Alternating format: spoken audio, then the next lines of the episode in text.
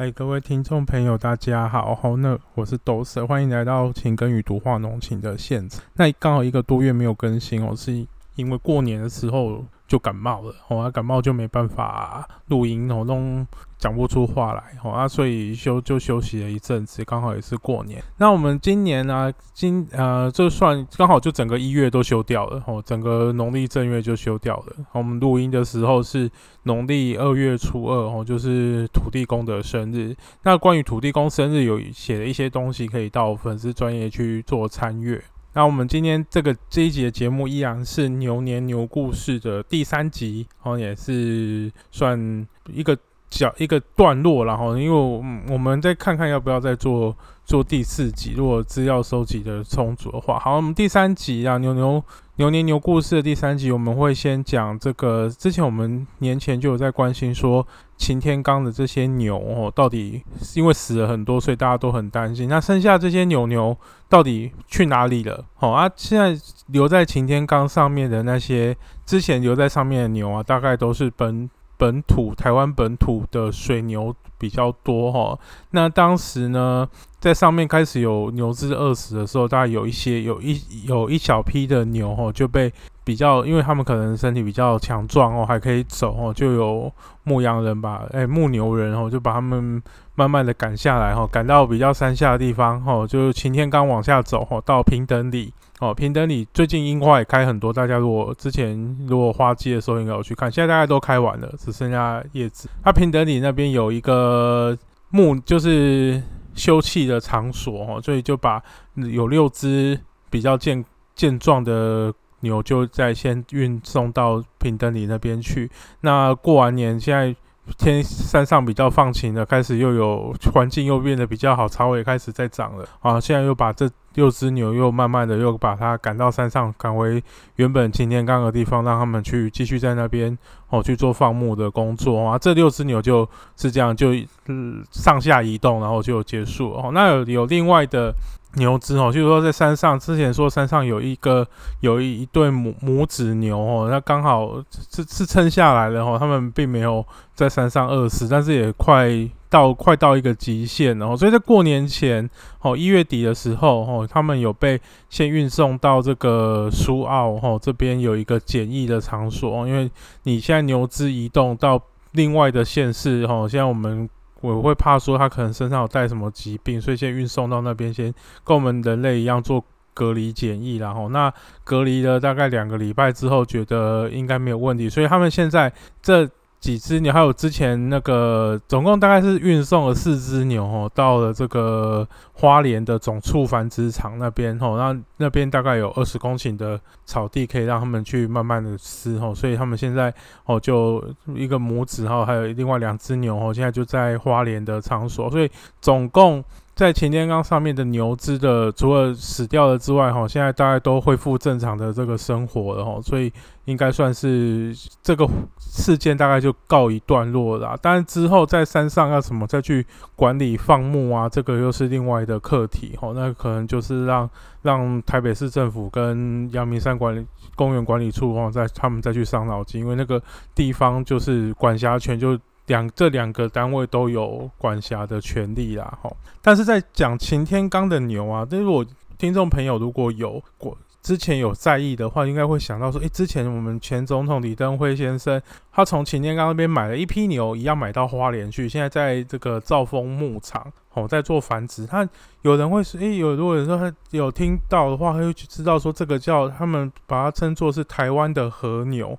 它真的有这么厉害吗？哦，我们收到的这个消息是说，哈，他们现在这个。之前这一批牛跟上我们刚刚讲的，在擎天岗开始饿死的这几批牛，事实上是不一样的，也在帮当时也在擎天岗的不同的区域吼去做放牧。那日本的和牛，这些牛其实是大概呃一九一几年、二几年那个时候，大概一百年前，哦，从日本那边运来台湾，其实他也是想要取，就是做。劳力工作在使用的那这些牛一开始就是先从北部上岸嘛，啊北部上岸如果可能还找不到买主哦，所以就可能就先到这个金山呐，吼，或是万里这个地方，因为离基隆港比较近，好，有个半山腰，吼，就在那边先先在那边先养，吼，先养着，哦，啊养着它可能就慢慢会移移动到擎天岗上面去，因为上面比较宽阔比较啊，但是会在擎天岗很大，所以不会在同样一个区域，吼，去做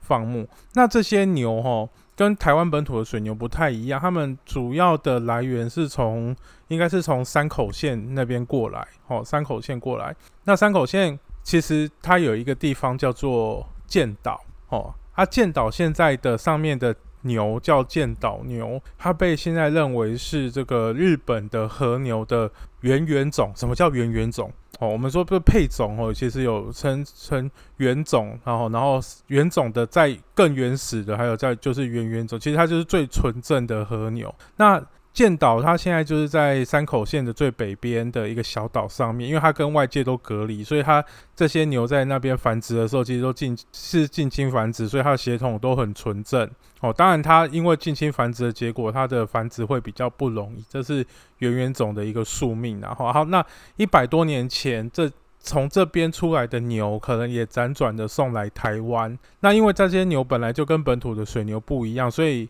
一般的这个养殖户他也不会让这些牛跟传跟这个本土水牛去做杂交哦，因为不会刻意去做杂交哦，因为他们知道这个牛可能它有有还是有一点血统。当时的不管日本或是台湾，对对于这个吃牛肉这件事情都还没有那么热。正面的去看待，因为大家都还是农耕为主的年代，所以吃和牛也是近代哈明明治维新之后慢慢慢才引进来这个吃牛肉的风潮，也是从也是慢慢让这个牛肉从动蓄力用途哈，慢慢的转变到说。经济动，它的经济动物除了以前是劳力输出，现在慢慢变成是这个营养的输出哦，就是肉肉用的牛或是乳牛这样的输出。好，那这一批从山口县移移过来台湾的这个牛，就放在擎天岗上面，它也是自己在那边繁，它也是自己就是这一群牛可能二三十只这样在那边，一样是自自己在那边进行繁殖哦，因为不会去不会去混到。那后来。李登辉先生就知道说，哎，有这一批牛存在哦，那他就觉得说，这个名牛应应该有他，因为他知道这个历史，所以他觉得这个这批牛有一点价值，他就请办公室把这批牛买下来，买下来之后。不要在擎天岗养，把它移到花莲的兆丰牧场哦，先去先去圈养，然后圈养之后，他们去做了这个血缘血缘的判断，哈，做了跟日本在当地去做了很深的这个研究，忽然发现，哎，这个台湾的被李登辉先生买下来的这批牛，其实它的血统是很纯正的和牛的血统，哦，所以。这等于当台湾挖了一个非常好的宝贝啊！因为台湾本来我们台湾本身事实上对于这个牛牛类牛只吼都其实养，因为台湾本土的水牛跟黄牛事实上它的繁殖效率比较差吼，然后你大概台湾现在经济的牛肉大概都是。以乳牛为主，最大的最大宗还是乳牛。就算我们吃的一些牛肉，也都是几乎都是乳牛的废肉哦。这个废牛的的肉，这个我们第第二集的时候已经有有讲过了哈。那李登辉先生因为这样的缘故，他他请他的办公室开始在做这个牛的这个育种，他也有发，就是这个血缘关系也有发。发论文出来哦，所以已经确定说这个牛是它的牛的血统是很认证的。那我们回到到日本那边那个剑，因为它变成，如果你有听过一些和牛的历史，你会觉得你会知道说，你如果听到日本和牛，你会知道他们都是淡马牛的后代哦。它但因为就可能就是从淡，因为淡马牛是日本最具这个。代表性的黑毛的和牛，哈，日本黑和牛有四大类，但是最经济效益最高的是黑毛和牛。然后李登辉先生在这个阳明山买到的这些原，现在现在用他们老家的名字命名啊，现在叫原心牛。哦，那这批牛也是黑毛黑毛带角的，好，那这些牛血统实际上跟。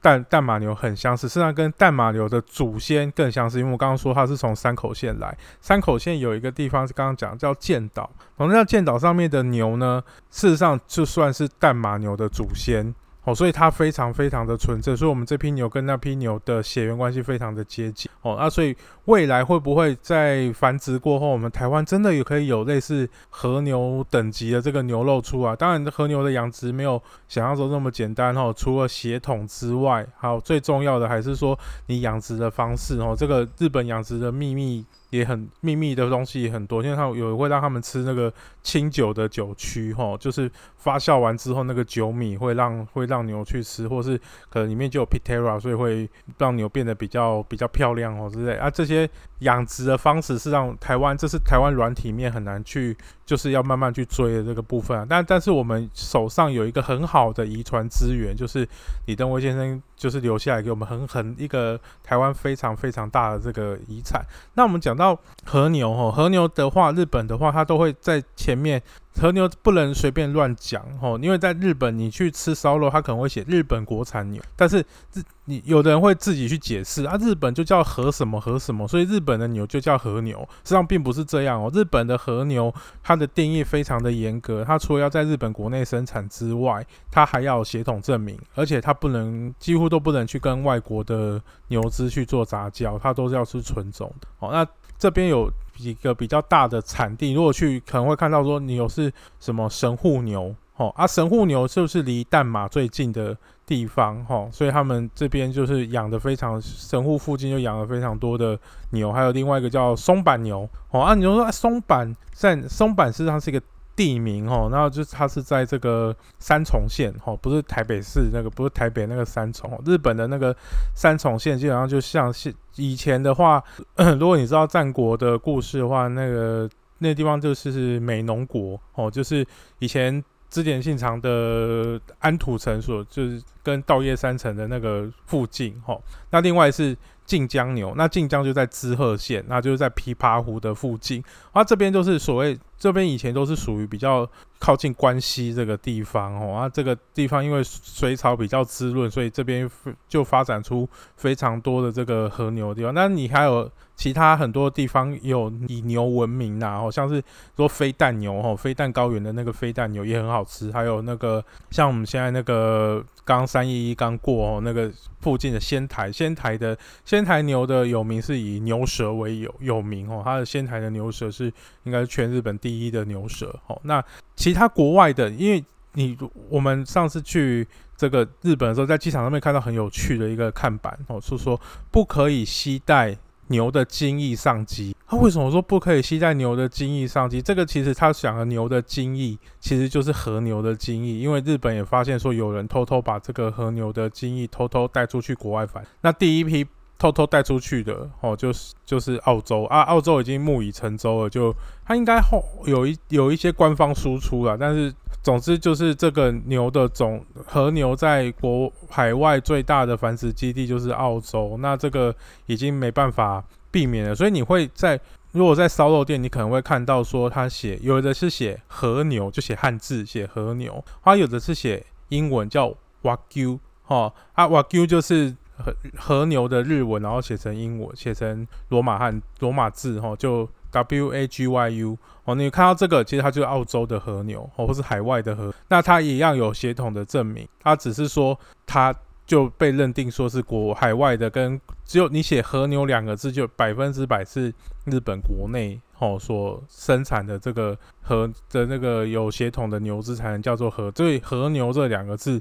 真的很难啊。所以为什么和牛这么贵？哦，那和牛又被誉为是全世界最好吃的牛肉，那真的好不好吃？大家可以花钱去，因为现在之前二零一七年以前，台湾是不能进口日本牛肉的哦，因为狂牛症的问题。但是二零一七年之后解禁了，所以台湾有现在有非常多的店的也开始会卖所谓的和牛。那我们刚刚讲那个牛牛牛的。祖先哦叫月岛牛，那月岛牛它在日本国内其实都不够卖，因为一年大概只有十几头的产量而已哦，有十几头公的才能够送出来外面，母的都会留在岛上面哦，要继续繁殖，所以每年在市场上面能看到。的见岛牛都很难啊！黄顿说在台湾，我们在台湾几乎是不可能吃到见岛牛的哈，很非常非常的难。要如果能吃到，也是应该也是非常非常的贵。那我们讲到去，如果你去烧肉店啊，或是你去买牛肉的时候啊，你就看到很多等级，你要怎么样去分辨哪一些等级是好的呢？好，那以日本的和牛来讲，你就记得一个口诀，好，字母越前面的越厉害，数字越大的越厉害。哦，那你会看到说，所以你人家说烧肉店里面大概最高级就是 A 五和牛，哦，那 A 五就是我们刚刚讲的哈，英文最前面 A 是最前面最厉害，啊是里面还有 B 跟 C，哦，然后肉花的分布就是所谓一到五，哦，那如果 A one 的话，哦，可能它的肉质也不错，只是它的油花没有那么漂亮。如果你会看到日本和牛的这个照片，你知道它的油脂的分布就要像大理石这样的去做分布，哦，因为他们饲料的。调配实际上是他们的秘方，然后不是只有吃草哦，像酒米啊，或是一些玉米啊这些的这些原饲料哦，都是日本他们的，他们这是他们真的营业机密。那我们如果吃到 A 五和牛的时候，你就知道这个东西已经非常非常的贵哦。那它它的油花分布啊，那所以 A 五和牛可以干嘛？A 五和牛基本上它是万能的哦，它可以做火锅，可以做刷刷锅，可以做这个牛排。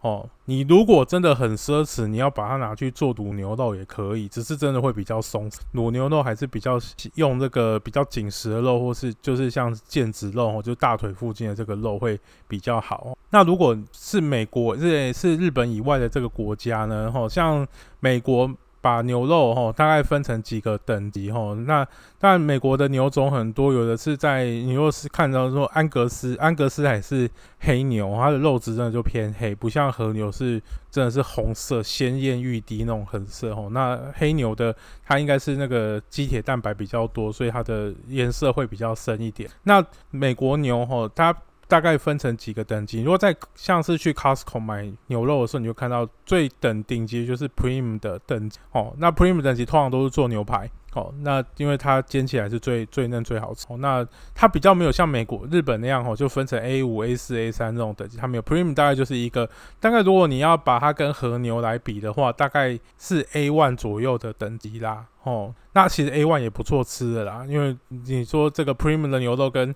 和牛的价格，实际上也，你如果觉得 Premium 很贵，那你建议真的不要去看 A 五和牛的价钱，会被吓到哦。那我们一般日常来讲，很多。呃，牛排馆会用，如果他说号称他用美国牛肉，好，其实他最多的是用 choice 哦，比它比较平价，它肉花可能也有一也会有一点筋哦，所以但是吃起来其实也蛮嫩蛮好吃的，不用再做很多特别的这个处理。哦，那如果你说到这个热炒店啊，有的外面是挂，但台湾有很多是用澳洲牛，哦，那。用澳洲牛跟美，这像美国牛，如果到到这个一般的这个餐厅去的时候，他没有特别强调，他只你只在看板上面，他他没有贴这个美国农部，他挂那个什么 choice 或是 primer 这个。贴纸的话，你大概它就是第三级啊，就是 select 那个等哦。那一般就是做热炒啦，一般做炒或者是煎煮炒炸各种料理都 OK。哇，它的价格也对啊。select 以下它还有五个等级，但是这五个等级通常都会拿去做加工，或是根本就是没办法，就是没办法当成一个完整的牛肉，它可能就是切了剩下的这个下脚料，你就拿只能去拿去做个什么牛肉罐头之类的，去打碎去去做其他的。用途那澳洲的这个和牛哈，澳洲和牛它是一样，它有分等级哈，它是前面就是一个 M 哦，然后它会一样，我们说数字越大越厉害哦啊，它澳洲的和牛大概从 M one 一直到最高级是 M 十二，那 M 十二的等级大概在哪里？大概也是介于，如果跟日本和牛来比的话，大概介在 A two 到 A 三之间。甚至可能还没有到 A 三。哦，也就是说最顶级的澳洲和牛大概就 A two 的等 A two 到顶的水级的等级啊，所以你就可以知道 A 五和牛的存在是多么神圣不可侵犯。哦，所以它的价格也蛮神圣不可侵犯的。哦，随便吃一个 A A 五牛排可能都要好几千块。哦，那个好几千那个。千位数绝对不是一，好一那个一是拿不到的。那我们之前去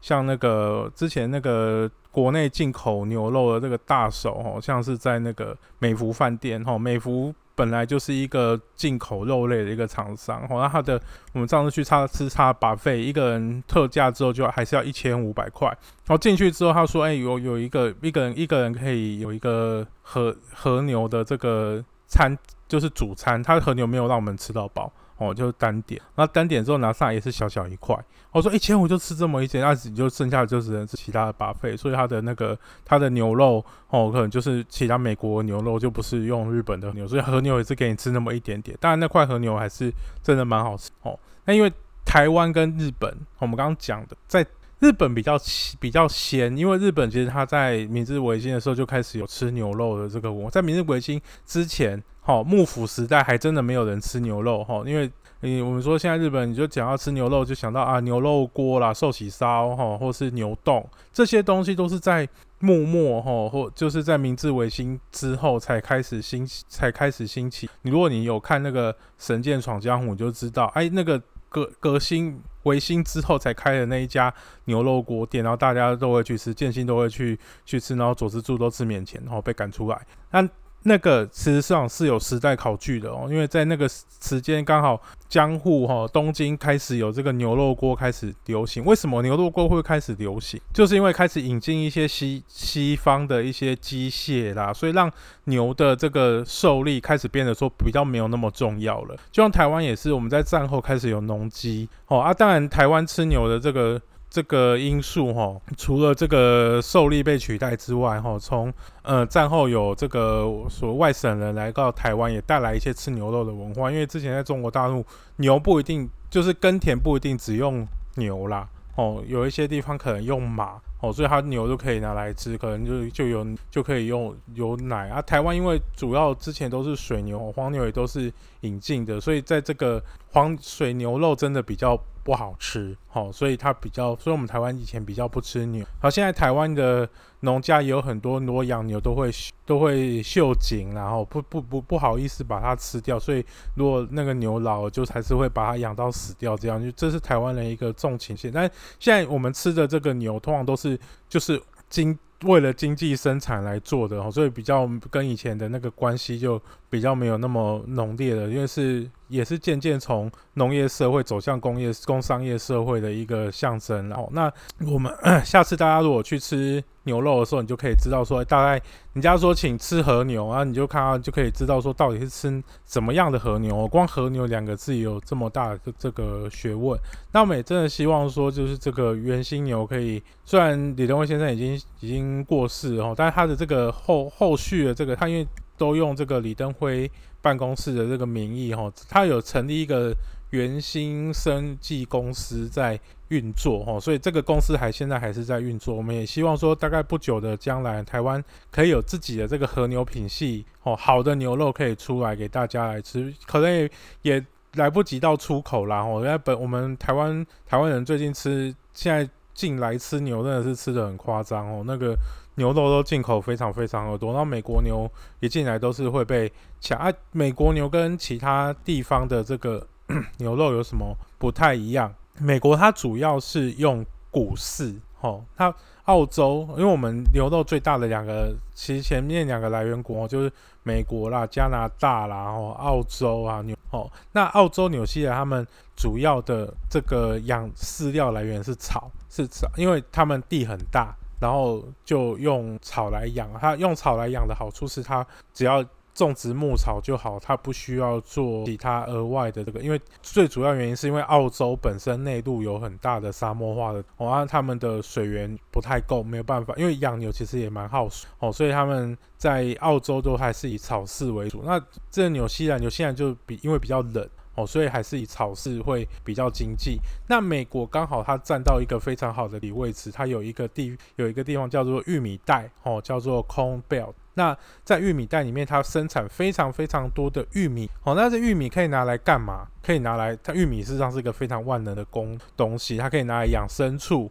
哦，美国人其实上不太吃鲜食的玉米，它通常那你有的鲜食玉米，它拿去做加工品。哦，玉米粒、玉米酱这些东西。哦，不像，所以很多美国人他在台湾看到台湾在我们路边在吃这个什么水煮玉米跟烤玉米，他会觉得很新奇，他来之后说怎么那么好吃？哦，但是这些品种跟美国上玉米带的这个品种不太一样。那玉米种那么多之后，就拿来养牛。哦，那养牛养养到。因为用这个草饲牛跟谷饲牛最大的不同就是说，用草饲的，因为它的碳水化合物实际上是比较，所以吃下去之后，因为牛实际上还是会，它是它可以消化这些草，但是因为这里面的油脂啊或是成分实际上不够多，所以养出来的这个牛肉它的脂肪的分布就没有那么漂亮。哦，那用谷物在养的，实际上就两个最大的国家，哦，一个就是日本，一个就是美国。那日本是用酒米，有的是用酒米，后它一当然有混合一些玉米。那美国都是用自，所以用这些谷物养出来的这个牛肉，它的油花分布就会比较漂亮，哦，那就会比较鲜嫩好吃。有的